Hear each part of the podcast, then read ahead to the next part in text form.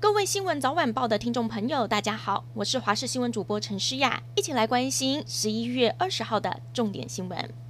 首先带您来关心天气，北台湾今天下半天开始要变天了，再度转为湿湿凉凉的天气形态。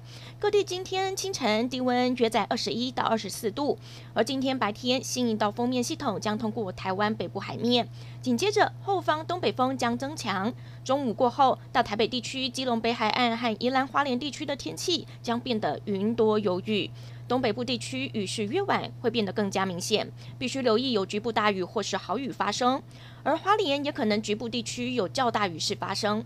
这些区域白天高温也比起昨天下降约四到五度。这波最凉冷的时候预计落在下周一、下周二。中南部影响不大，依旧维持二十八到三十度的高温。但是要注意的是日夜温差。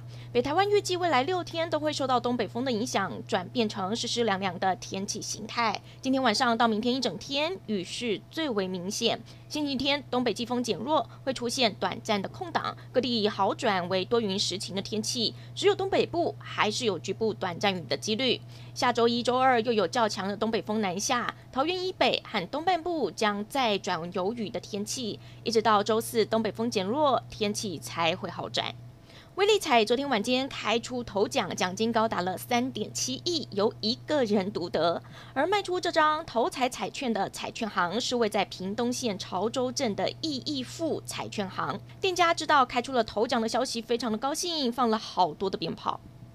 国家通讯传播委员会 NCC 驳回了中天新闻台换照申请。中天第五十二频道空缺由谁来补呢？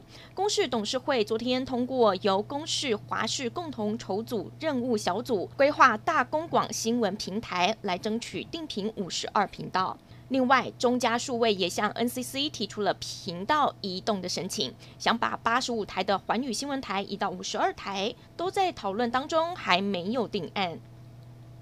继美国辉瑞和莫德纳公司都传出研发新冠病毒疫苗捷报之后，英国牛津大学和阿斯特捷利康公司共同研发的疫苗也有好消息，百分之九十九受试者在施打疫苗后成功出现了抗体，其中疫苗也对长者出现了强烈免疫反应，价格可望比辉瑞便宜将近七倍。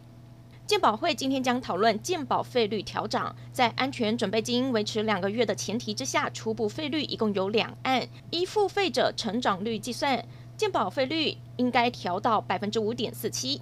如果依一届的方案，则为百分之五点五二。不过，相关的团体认为，应该拨补近年拨补不足的款项，再来谈调整的幅度。